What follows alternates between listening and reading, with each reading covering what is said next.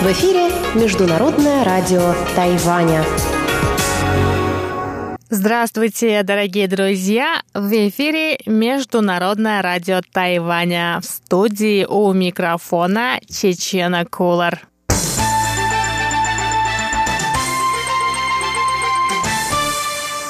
Сегодня 10 апреля, среда, а это значит, что в ближайшие полчаса вас ждут выпуск новостей и передача Владимира Малявина «Китаеведение. Устная история». Ну а если вы настроились на часовую программу передач, то вы также услышите новости экономики с Андреем Солодовым и повтор звуков города с Валерией Гемрановой и Иваном Юмином.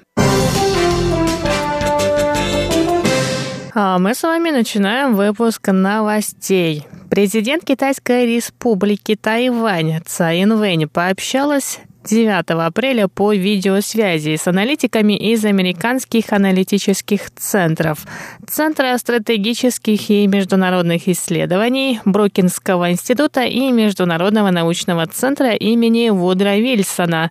Президент Тайваня заявила, что закон об отношениях с Тайванем, принятый в США 40 лет назад, открыл новую страницу в отношениях двух стран. Цай сказала, что нынешние тайваньские американские отношения полностью соответствуют духу этого закона. Кроме того, правительство США одобрило продажу Тайваню новой партии вооружений, а правительство Тайваня, в свою очередь, с каждым годом увеличивает бюджет на оборону. Президент подчеркнула, что эти действия направлены на защиту мира, а не на инициирование конфликта. Если у нас не будет возможности сдерживать угрозы и агрессию, мы не сможем сохранить мир. Страны региона, разделяющие наши ценности и защищающие такие же интересы, совместными усилиями противостоят волне авторитаризма, которая поднимается по всему миру. Мы слишком хорошо знаем, что такое авторитаризм. Его идеология противоречит свободе и праву выбора народа, сказала Цай. Цайн Вэнь добавила, что многие страны мира понимают угрозу, исходящую из Китая. Она напомнила США, что защита безопасности Тайваня жизненно необходима для существования демократии, поэтому любая угроза в ее адрес критична и для американского общества. В качестве примера президент Тайваня привела недавний инцидент с двумя китайскими истребителями, которые намеренно пересекли срединную линию Тайваньского пролива. Эти провокативные военные действия китайской армии – первое нарушение соглашения между Тайванем и Китаем. В речи о 40-летней годовщине со дня принятия закона об отношениях с Китаем Цайн Вэнь сообщила, что мало кто мог представить, что после установления дипломатических отношений с Пекином в 1979 году Тайвань и США все еще будут стратегическими партнерами. Цайн Вэнь вновь призвала правительство США возобновить диалог о двустороннем торговом соглашении. По ее мнению, подписание этого документа позволит Тайваню внести больший вклад в развитие свободного и открытого Индо-Тихоокеанского региона, о котором говорил президент США Дональд Трамп. Сорокалетие со дня принятия американского закона об отношениях с Тайванем отметили 10 апреля. Руководитель Американского института на Тайване Брент Кристенсен заявил, что значение этого закона сейчас важно как никогда. По его словам, высокий уровень обороноспособности Тайваня необходим не только для защиты острова, но и поддержания мира и стабильности во всем регионе. Закон об отношениях с Тайванем был подписан президентом США Джимми Картером 10 апреля 1979 года. В том же году был основан Американский институт на Тайване, выполняющий функции посольства США на острове. Кристенсен опубликовал статью к 40-летию этого закона. По его словам, в том году многие не верили, что закон, согласно которому страны установили неофициальные отношения, может стать основой для реального сотрудничества в сфере экономики, а также для развития демократии на острове.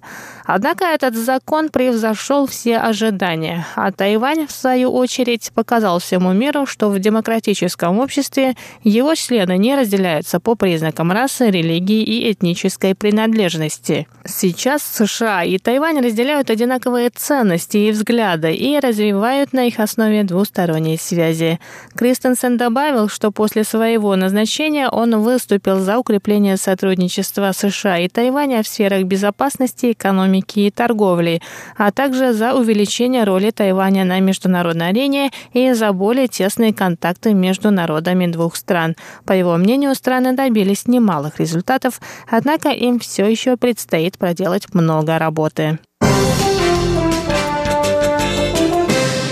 Министр обороны Тайваня Янь Дэфа сообщил 10 апреля, что правительству США предстоит принять решение о продаже истребителей F-16V Тайваню в июле этого года. Ранее сообщалось, что этот вопрос был отложен из-за обострения торговых споров между США и КНР. Янь сказал, что запрос о покупке боевых самолетов был отправлен в США в феврале. Американским военным предстоит принять решение о продаже и известить о нем Конгресс США в течение 150 дней со дня получения запроса. Поэтому об окончательном решении относительно продажи истребителей тайваньской армии станет известно в июле. Накануне стало известно, что Минобороны Тайваня запросила покупку 66 боевых самолетов самолетов. На прошлой неделе журнал Time писал, что Белый дом готов продать 60 истребителей F-16V. Это было отмечено экспертами как жест американского правительства против Китая. Однако затем появились сообщения о том, что решение о продаже истребителей было отложено. Некоторые эксперты посчитали это смягчением отношения администрации президента США Дональда Трампа к пекинским властям. Согласно регламенту, правительство США уведомит Минобороны Тайваня о своем решении в специальном письме с предложениями и принятием предложений. После этого этого тайваньские военные оценят предложение американцев и обратятся с проектом закупки в парламент. Ресторан «Le Palais», специализирующийся на кантонской кухне, стал единственным рестораном, получившим три звезды тайбэйского гида «Мишлен» 2019 года. Во второе издание редакторы гида решили включить один ресторан с тремя звездами, два с пятью и 18 ресторанов с одной звездой. Из нового издания был исключен ресторан, получивший в прошлом году четыре звезды. Полный список ресторанов тайбэйского гида Мишлен доступен на нашем сайте. А я, Чечена Кулар, на этом с вами прощаюсь. До скорых встреч на волнах МРТ.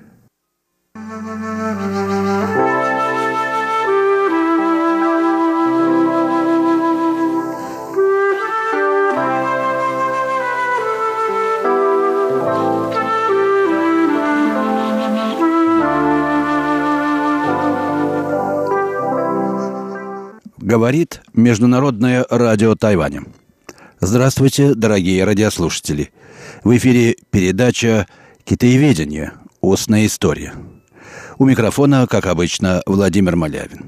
Сегодня, дорогие друзья, я решил сделать небольшой такой вираж в нашей программе и совершить экскурс в одно необычное несколько измерение русско-китайских связей, русско-китайских исследований, а именно историю старообрядческих общин в Китае.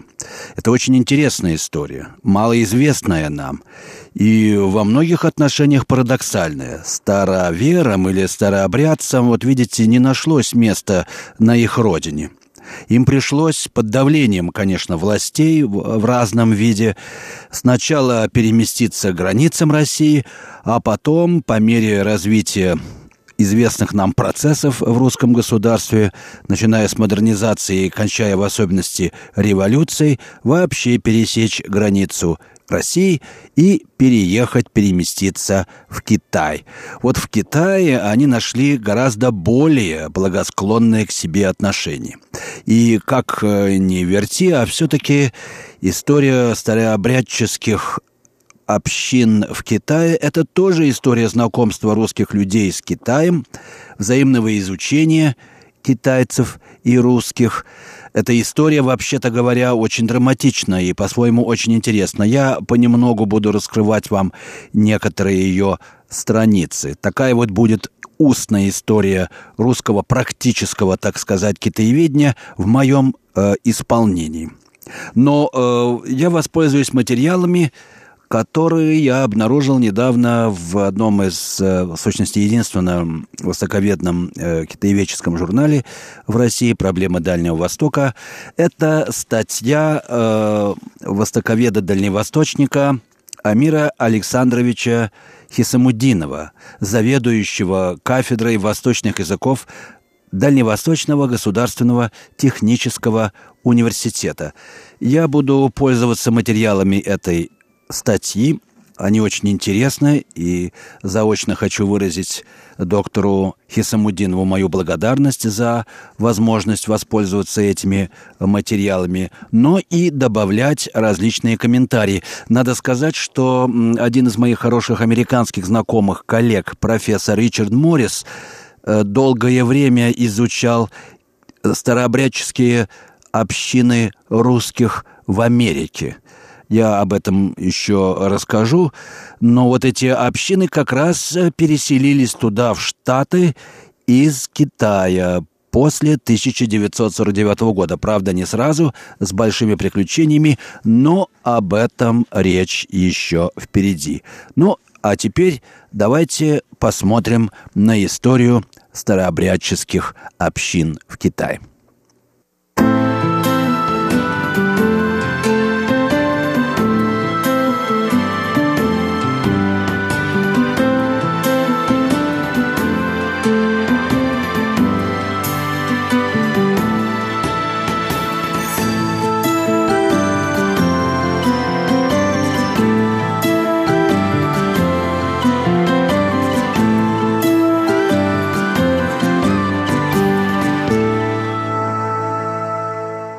Итак, я, Владимир Малявин, продолжаю рассказ об истории общин русских староверов в Китае в рамках программы «Китаеведение. Устная история».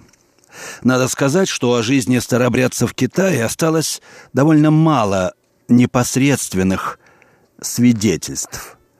Одно из них – это брошюра представителя старообрядцев-поповцев. Как вы знаете, старообрядцы делятся на две большие категории – поповцы и беспоповцы. Поповцы очень близки, они в сущности считаются единоверцами в официальной русской православной церкви.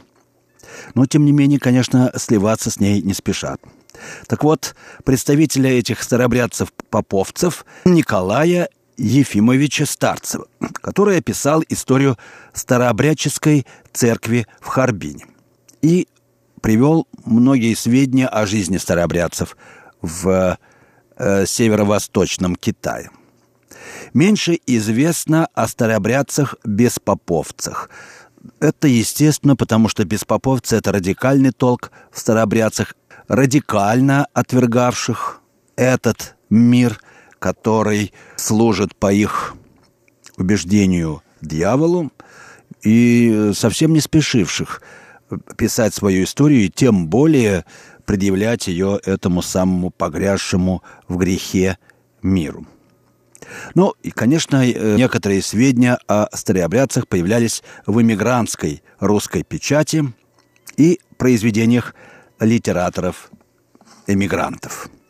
В 30-х годах 20 века русскими старообрядцами, надо сказать, очень интересовалась Япония – которая э, тогда э, проводила политику переселения японцев в Манчжурию. Какова была не Манчжурия, как вы помните, а Манчжоу-Го э, во главе с последним цинским императором Пуи. Тогда японские власти обратились к довольно успешному опыту переселения старообрядцев в Китай и их совместного проживания с китайцами.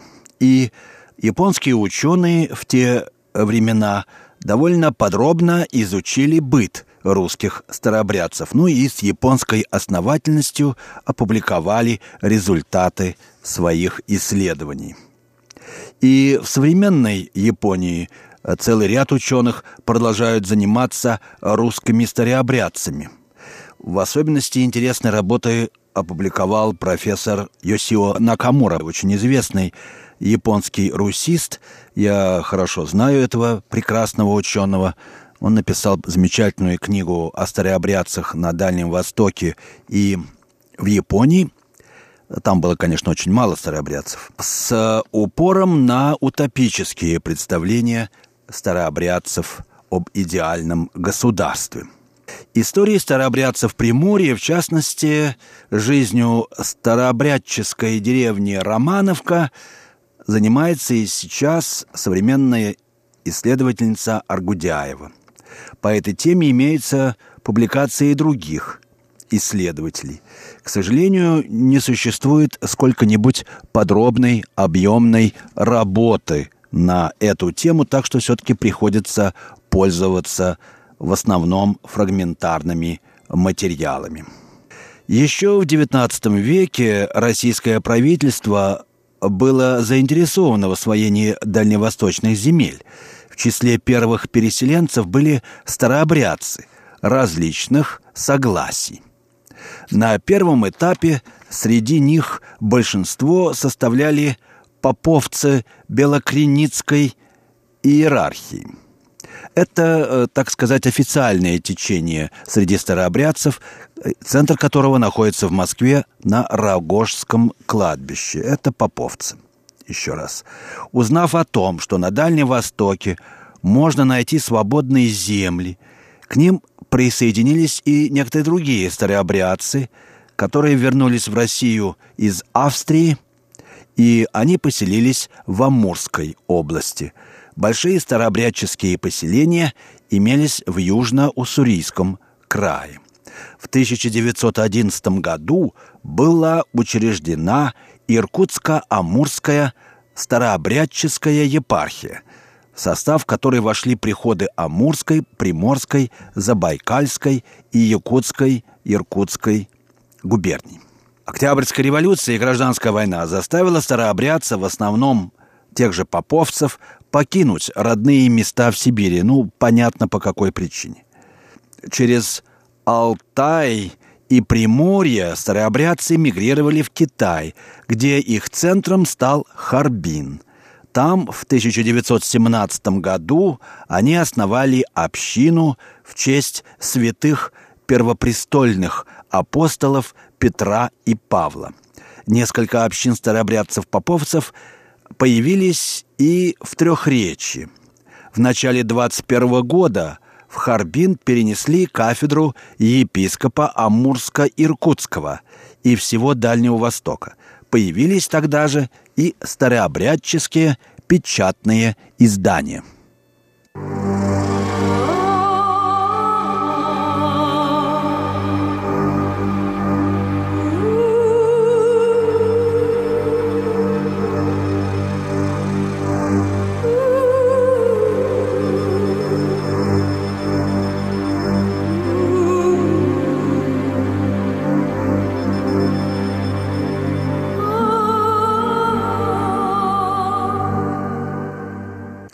Вы слушаете программу «Китаеведение. Устная история» Международного радио Тайваня. Ведет передачу Владимир Малявин. А сегодняшняя передача посвящена истории старообрядческих общин в Китае, в основном в северо-восточном Китае. Итак, в 20-х годах прошлого столетия э, миграция старообрядцев резко усилилась число старообрядцев в Китае значительно увеличилось. К 30 году коллективизация, печально известная, докатилась и до Дальнего Востока, разрушив традиционный быт и культуру русских крестьян. По селам и деревням стало проходить раскулачивание. При этом закрывались все старообрядческие приходы. Как поповцев, так и беспоповцев. Ну, понятно также почему. Объяснять не нужно. Потерпев в 1931-1935 году поражение в сопротивлении новой власти, было несколько восстаний, совершенно феноменальных в своем роде, как мне рассказывали местные э, жители дальневосточники. Добавлю от себя здесь, к сожалению, ничего не говорится об этих э, трагических и драматических событиях, э, которые сопровождались массовыми расстрелами э, старообрядцев, протестовавших против коллективизации со всеми ее ужасами. И, но, тем не менее, интересно, что вот восстававшие старообрядцы, они были часто охотниками, почти все имели, конечно, ружья, считали себя большой силой и думали, что вот сейчас мы поднапрем, и Москва падет. Это буквально мне было передано потомками старообрядцев на Дальнем Востоке. Но вышло, как всегда, иначе. Теперь э, в некоторых местах поставлены большие деревянные кресты в память о расправе большевиков над восставшими крестьянами-старообрядцами. Разумеется, все эти события привели к тому, что э, многие старообрядцы э, бежали в Китай. Бежали они тайно, потому что боялись, что местные власти выдадут их обратно в советскую Россию. Они обходили города, шли безлюдными лесами или плыли на лодках по рекам. Вот э, многие из них селились э, где-нибудь в глуши и основывали свои собственные поселки или деревни. Например, в 30-х годах вот беглые старообрядцы основали э, поселок Силинхэ по имени речки, где они поселились. А Позже подъехавшие к ним э, родственники э, заселили другую деревню, которая называлась Коломбо. Наиболее крупным и характерным поселением была деревня Романовка.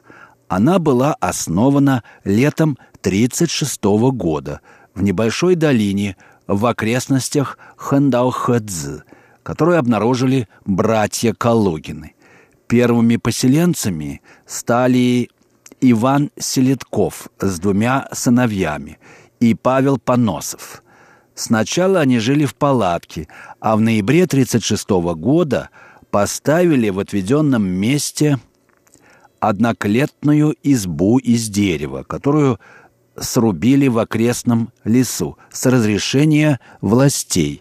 Между прочим, манчжурские китайские власти в общем, не препятствовали этой иммиграции, справедливо видя в этих возникавших по границам старообрядческих поселениях ну, дополнительный заслон от коммунистической угрозы. Но появились э, у старообрядцев вскоре и лошади, к ним прибывали еще люди. Они завели земледелие – размежевали пахотную землю и усадебные участки, начали строительство жилищ для своих семей. В марте 1937 года уже появились готовые избы, туда приехали жены с детьми. А тогда же, в том же году, они вспахали и посеяли новые поля. К концу 1937 года в долине образовался целый поселок – Существует несколько э, версий происхождения названия этой деревни. Согласно одной из них, она названа по имени Романовской Пади и одноименной речки. Также можно предположить, что старообрядцы назвали свою деревню по одноименному поселению в Приморье. Есть там и такое. Старообрядцы отмечали э, в своем ходатайстве властям – я цитирую. «У нас одна вера, мы все староверы, одна родина и одно занятие. Мы все крестьяне-охотники. Мы горячо желаем проживать вместе, служить народу, обществу и государству. Поэтому убедительно просим вас сдать в аренду участок земли, подходящий для земледелия и постройки поселка. Сейчас в нашей группе 25 семей, в том числе мужчин 33, женщин 28, детей 1. Имеющийся скот и инвентарь таков. Лошади 28, коровы 25, плуги 2, телега 2, бороны 4.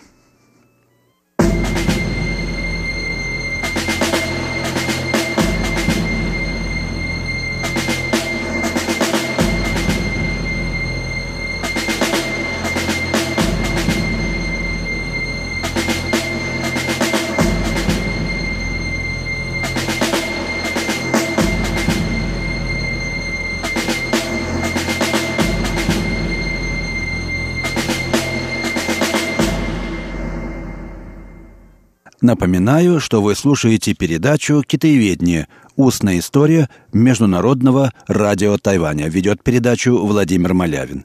А речь в нашей передаче идет об истории русских старообрядческих общин в Китае, в частности, о жизни деревни Романовка, которая была основана мигрировавшими в Китай старообрядцами, бежавшими в сущности от жестоких преследований советской власти в 1936 году. В центре этой деревни стояла молельня. Она была построена в 1939 году. Там находились старинные иконы и книги. У каждой семьи также были свои святыни. Хозяйство Романовки было преимущественно натуральным. У каждой семьи было примерно по две десятины земли. Интерьер каждой избы был нарядно украшен. Бросались глаза расшитые цветами яркие занавески иконы в красном углу, фотографии в рамках под стеклом, фикусы и герань в горшках по русскому обычаю, раскрашенные сундуки и так далее. Электричества, правда, не было. Э, романовцы жили очень сплоченно. Деньги от продажи пойманного зверя, например, живого тигра, распределяли между всеми семьями. Даже подарки посетителей не попадали кому-либо в исключительное владение. Селяне помогали друг другу не только рабочей силой, но и рабочим скотом, сельскохозяйственными орудиями. Хлеб пекли преимущественно пшеничный. Мясо давал скот, домашняя птица или добыча охотников. Нередко на столе появлялась рыба, потому что в речке около поселка ловилась форель и многие другие. Ну и варили, конечно, и браху, и медовуху, все как полагается. Вот такая была жизнь деревни старобрядцев Романовка. Наша передача сейчас подходит к концу. Вы слушали передачу «Китаеведение. Русская история». Передачу подготовил Владимир Малявин. Всего вам доброго, дорогие друзья.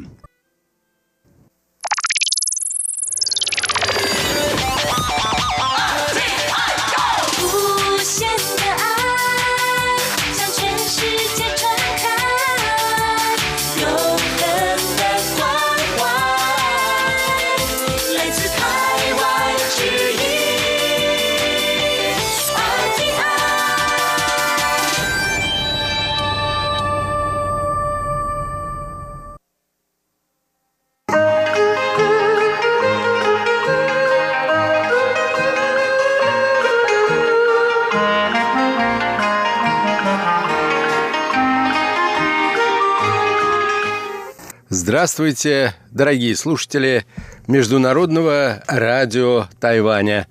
В эфире еженедельная передача из рубрики «Новости экономики». У микрофона ведущий передачи Андрей Солодов.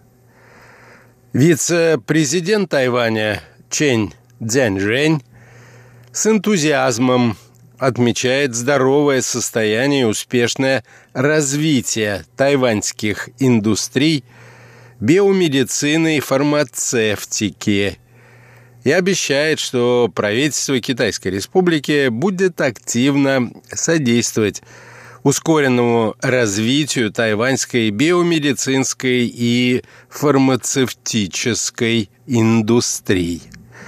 Дорогие друзья, по началу этой передачи, очевидно, вы уже догадались, о какой теме мы будем говорить сегодня. Вы догадались правильно. Наша тема сегодня – новости тайваньской экономики. Всемирное содействие дальнейшему развитию биомедицинской и фармацевтической отраслей тайваньской промышленности и реализация главной стратегии Всемирной организации здравоохранения здоровья для всех – Такова одна из приоритетных задач, поставленных перед тайваньским правительством. Биомедицинская индустрия – один из основных компонентов правительственной программы ускоренного развития инновационных индустрий, которую нередко в сокращенной форме именуют как программа 5 плюс 2. Об этом заявил в начале нынешнего месяца вице-президент Тайваня Чен Цзянь Жень. Усилия, прилагаемые правительству для содействия развитию данной индустрии, направлены прежде всего на создание необходимой отраслевой инфраструктуры и укрепление соответствующей регулятивной базы, добавил он.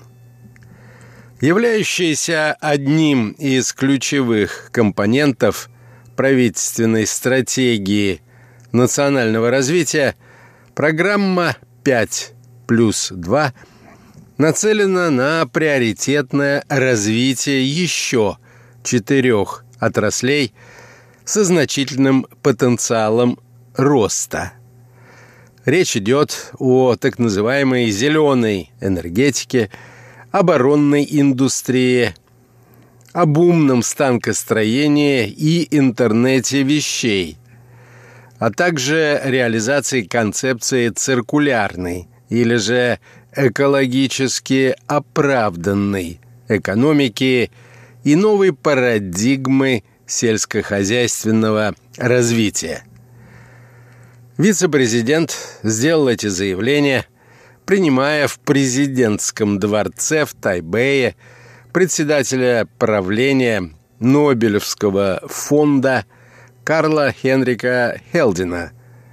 Шведский ученый находится на Тайване как участник второго международного симпозиума по теме «Роль трансформирующего фактора бета в профилактике и лечении злокачественных опухолей».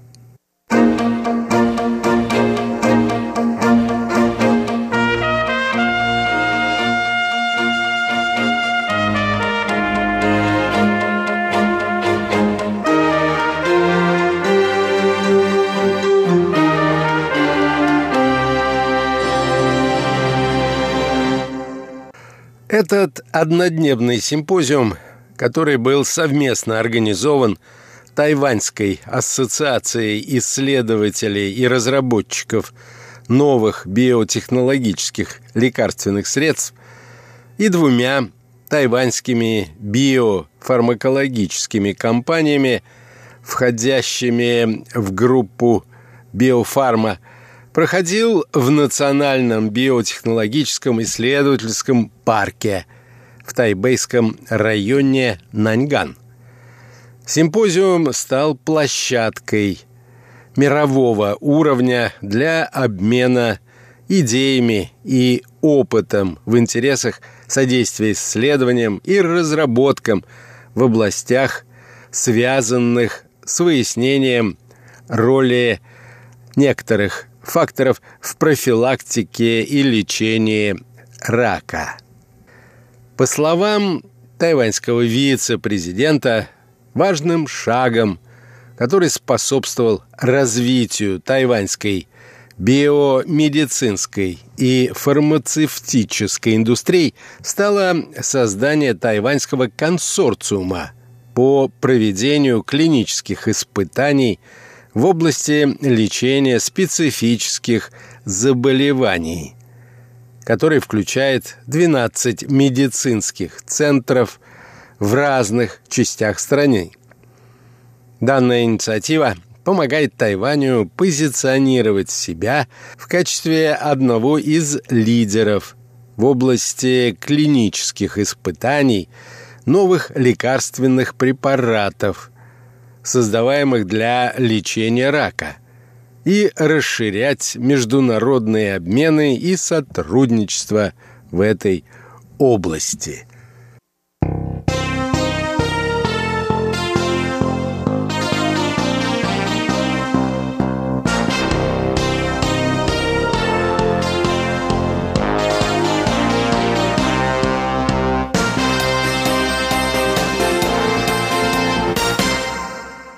Вице-президент также отметил, что на Тайване было создано несколько исследовательских центров и индустриальных кластеров с задачами содействия деловой и технологической активности в этой области.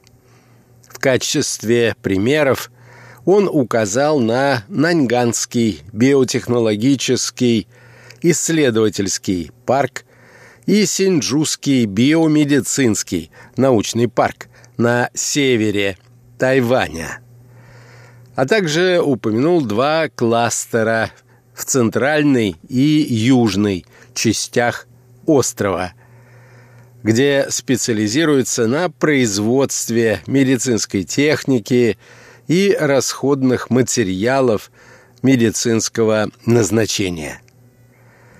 Еще одним достижением стало вступление Тайваня в июне 2018 года в Международный совет по гармонизации технических требований к регистрации фармацевтических продуктов, предназначенных для применения человеком, сказал вице-президент, и добавил, что это будет способствовать приведению тайваньских законов и правил в большее соответствие с общемировыми стандартами.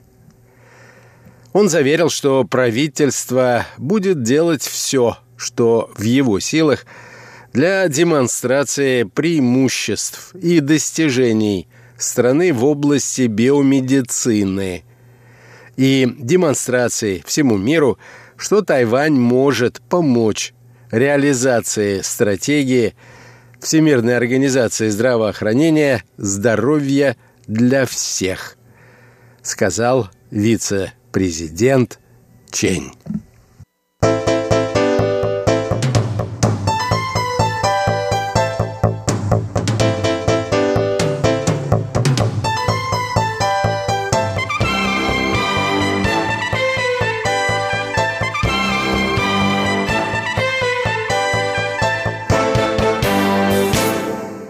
Тайваньская делегация приняла участие во Всемирном конгрессе по торговле и инвестициях под названием «Круглый стол глобального бизнеса». Конгресс проходил в ЮАР. Об этом сообщили средства массовой информации Тайваня, а также соответствующие правительственные учреждения.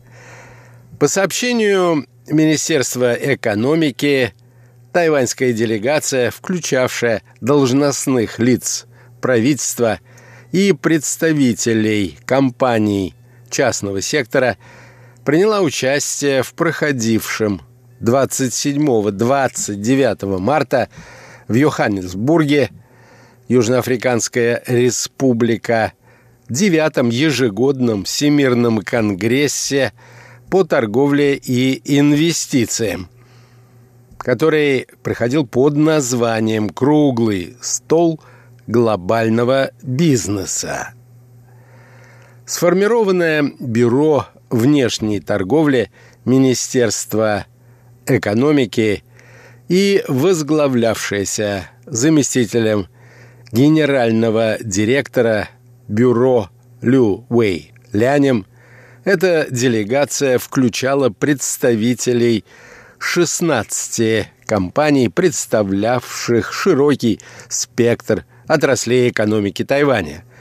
От изготовителей функциональной спортивной одежды до производителей осветительных устройств на светоизлучающих диодах.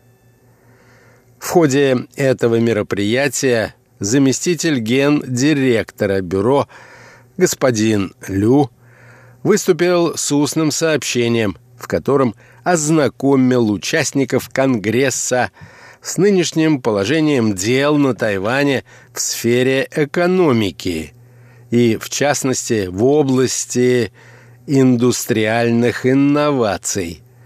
А предприятия продемонстрировали на выставке свои достижения и разработки. В выступлении гендиректора Лю было отмечено, что существует высокая степень взаимодополняемости между экономикой Тайваня и развивающихся африканских государств. С учетом передового технологического уровня Тайваня имеются весьма широкие возможности для развития взаимовыгодного сотрудничества между ними в таких отраслях, как пищевая, текстильная промышленность и так далее. По словам заместителя ген-директора бюро, Тайвань, который является 19 по величине валового внутреннего продукта экономикой и 17 экономикой в мире по объему экспорта – стремится к развитию свободной и справедливой торговли и расширению самых разнообразных связей с африканскими партнерами. Кроме того, Тайвань способен и готов делиться с ними своими экспертными знаниями и опытом в области содействия развитию малых и средних предприятий.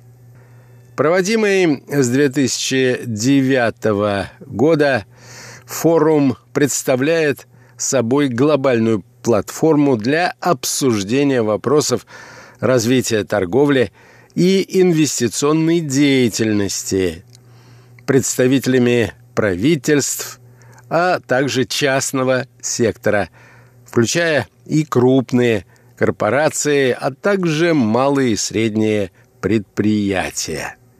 Тема нынешнего Конгресса была сформулирована так «Достижение устойчивого экономического роста и справедливое распределение ресурсов».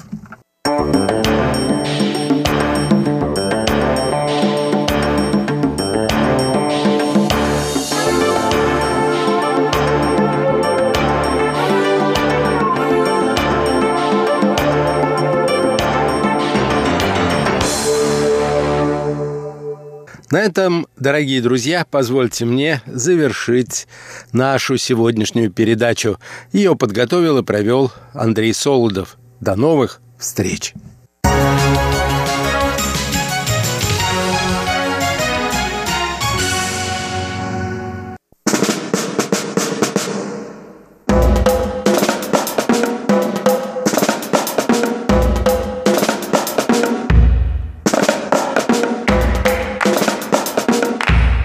Здравствуйте, дорогие друзья! Четверг – это значит время звуков города. города. У микрофона ваш ведущий Иван Юмин. И Валерия Гевранова. Всем привет!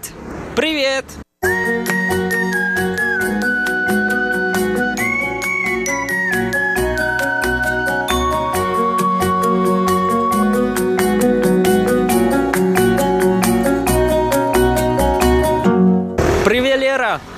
Ванюш, ты куда так торопишься? Ой, я долго тебя ждал. Ну, наконец-то ты пришла. Да, я вот чаек попиваю. Хочешь?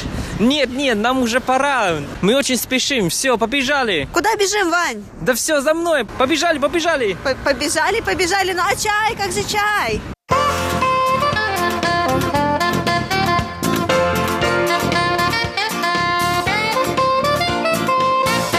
О, наконец-то, наконец-то, мы успели, наконец-то. Ванюша, что, что происходит? Я понять не могу. Ты меня привел к президентскому дворцу Тайваня. А, ну и что? Как же так? А я думал, что ты услышала мою загадку, уже все поняла, куда нам надо идти и что сегодня мы будем говорить. А, я думала и думаю, что это был какой-то оркестр, правильно? Но я думала, что, наверное, мы пойдем в какой-то концертный зал, мы все принарядимся, а ты тут мне такой, Лера, срочно, сюда, выбегай. Я как бы в кроссовках, Ваня, я даже не готова сегодня для концерта, если честно. Правильно, это оркестр, но это духовой оркестр. Точнее, это военный оркестр. То есть мы с тобой пойдем в концертный зал, чтобы слушать выступление военного оркестра, верно? Нет, мы сейчас стоим именно перед президентским дворцом. Неужели ты не знаешь об этом? О президентском дворце я знаю. Не, я имею в виду, что про то, что мы будем говорить. Честно? А зачем меня обманывать? Тогда не знаю. Ой, горе мне. Тогда я тебе объясню. У нас Тайване каждый день есть две церемонии. Это церемония поднятия флага и церемония спуска флага.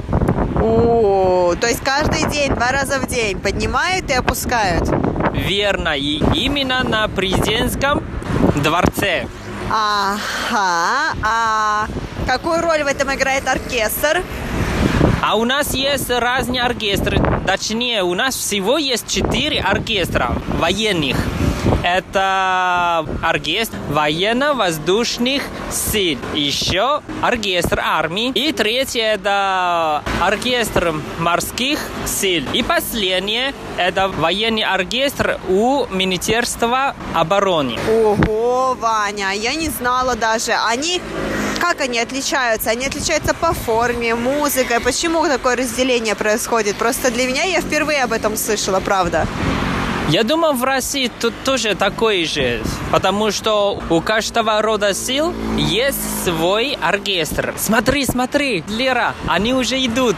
Ты видела? Да, вижу. И вот во время церемонии они играют гимн Китайской Республики, еще песню флага. Еще песня флага, что такое песня флага? Ну, у нас есть специальная песня для флага. И когда они играют эту песню, они поднимают флаг или снимают флаг. А что происходит во время как, того, когда они играют гимн? Просто все стоим и слушаем. Кстати, когда во время они играют машины, то, что ты сейчас услышишь и увидишь, вот эти машины останавливаются, а мы тоже не можем ходить. Ой, Вань, а почему так происходит? Для того, чтобы все слушали гимны, наслаждались или почему? Ну, мне кажется, это, конечно, уважение же. Нет? Наверное, да. Наверное, да. Я удивился, что ты не знала об этом. Вань, честное слово, впервые слышу, правда. Вот смотри, сейчас уже 5, 5.07, и когда у нас будет оркестр играть? Сейчас как, как раз для них это зимнее время, поэтому церемония будет через 3 минуты, то есть начинается в 5-10. А что значит зимнее время? Я понять не могу. Это как у нас в России зимнее время переводят на час или как? Не-не-не. Ладно, потом тебе объясню. Они скоро будут выходить, так что послушаем и потом тебе расскажу. Хорошо, давай, я уже вся в предвкушении.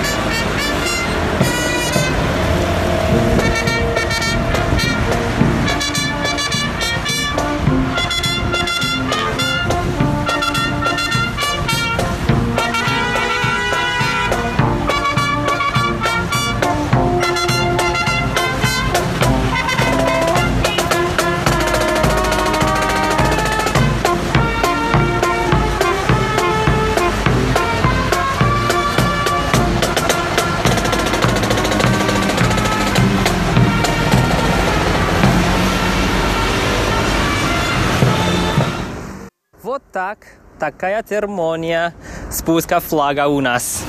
Какая она коротенькая была. Я думала, тут будет прям такое празднество, салют и фейерверки. А она так быстренько за пять минут буквально закончилась.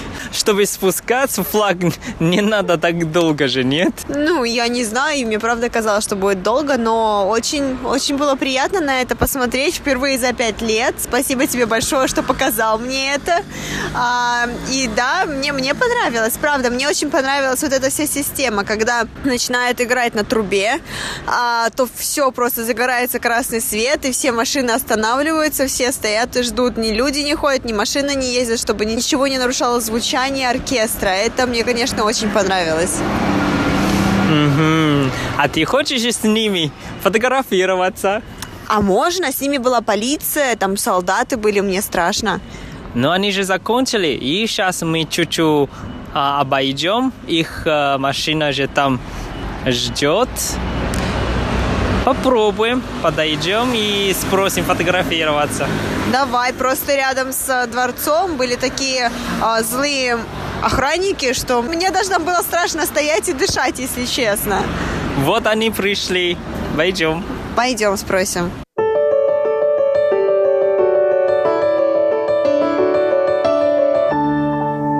Ай, к сожалению, нельзя с ними фотографироваться, потому что пошел дождь. Да, Вань, мне кажется, жалко все-таки инструменты намокнут, поэтому ладно, в следующий раз как-нибудь. Я теперь знаю, что они здесь каждый день в 5.30 утра, если это лето, и в 6 утра, если это зима, и в 6 вечера, если это лето, или в 5-10 вечера, если это зима, верно? Молодец, ты уже специалистка. А знаешь, что для туристов это тоже как одна достопримечательность? Правда, ты для меня сегодня открыл Тайвань, потому что я об этом не знала. Серьезно тебе говорю. И когда ты мне сказал, что вот у нас есть такая церемония, я тебе сначала, ну, можно сказать, не поверила, потому что я не даже не слышала. И знаешь, что самое интересное? Когда ты набираешь в гугле, допустим, а, самую обыденную фразу, что мне делать в Тайбэе, да, либо чем заняться в Тайбэе на выходных, нет такого вообще предложения, чтобы пойти и посмотреть вот на вот это действие, чтобы послушать оркестр. Я никогда в жизни не встречала, и поэтому я не знаю. Зато некоторые туристы, они узнали. Вот когда мы там записали звуки и снимали фотографии, ты услышала там японский язык, корейский язык и некоторые иностранные языки. Ну вот, туристы. Да, я видела. Я видела также женщин, которые прибежали и успели сфотографироваться на фоне вот президентского дворца, а пока еще не закрыли. Вот. И что самое интересное, их никто оттуда не выгнал, потому что я помню, когда мы там стояли, нам так попросили нас оттуда сдвинуться и не стоять вот на основной части дороги перед президентским дворцом. То есть это не та часть дороги, которая непосредственно перед входом. Нет. Вот перед входом есть такой большой двор, где, собственно, был сам оркестр. Потом идет такое огр... не ограждение, но что-то наподобие железной ограды, по сути, да, для интересующихся можно посмотреть фотографии на нашем сайте, и вы все поймете. Так вот, сама вот эта вот дорога, которая находится за ограждением и непосредственно рядом с проезжей частью, даже на ней стоять нельзя. Вань, ну, мне, честное слово, вот не нравится это. Я как туристка протестую. Но это для безопасности же. Они же играют и охраняют охранники, они на самом деле все милиция. Надо защищать не только президентский дворец, еще народа. Поэтому... Да, вот только почему-то защищают их только на территории президентского дворца. Как только они заходят и идут по пути в автобус, их уже никто не защищает. А ты забыла, что не было несколько раз вот такой случай, что есть э, непонятные люди, они, наверное, сумасшедшие, или они просто хотели показать свою политическую политическую позицию и делали очень сумасшедший атак. Атаковали? Ну да, ты не знала об этом уже несколько раз. Самое яркое воспоминание у меня это один мужчина, пожилой, он хотел врезаться сразу в президентский дворец. И хорошо, что была вот эта площадь и ограждение, и милиция, они успели а, его остановили. Еще другой случай, что один мужчина, ему тоже не нравилось правительство и сам зажигался там. В смысле сам зажигался, сам поджег себя? Да, поэтому жалуешься, что охранники или милиция, они не дружелюбные. Ну, понятно, это их работа. Теперь понимаю, почему мне там даже несколько лет тому назад я проходила мимо вот президентского дворца, и у меня все руки были заняты с чем-то. И у меня была чашка с чаем, бумажный стаканчик точнее. Я решила поставить его вот на колонну, получается, которая рядом с ограждением стоит. Я поставила туда, и буквально через минуту ко мне подходит полицейский, я не знаю, как его назвать, охранник, наверное, и говорит, уберите, пожалуйста. На что я посмотрела на него и подумала сначала, ну ладно, я все равно поставлю. А он мне еще раз повторил, уберите, пожалуйста. И мне пришлось его убрать, и после этого я поняла, что там лучше вообще даже близко не дышать, наверное.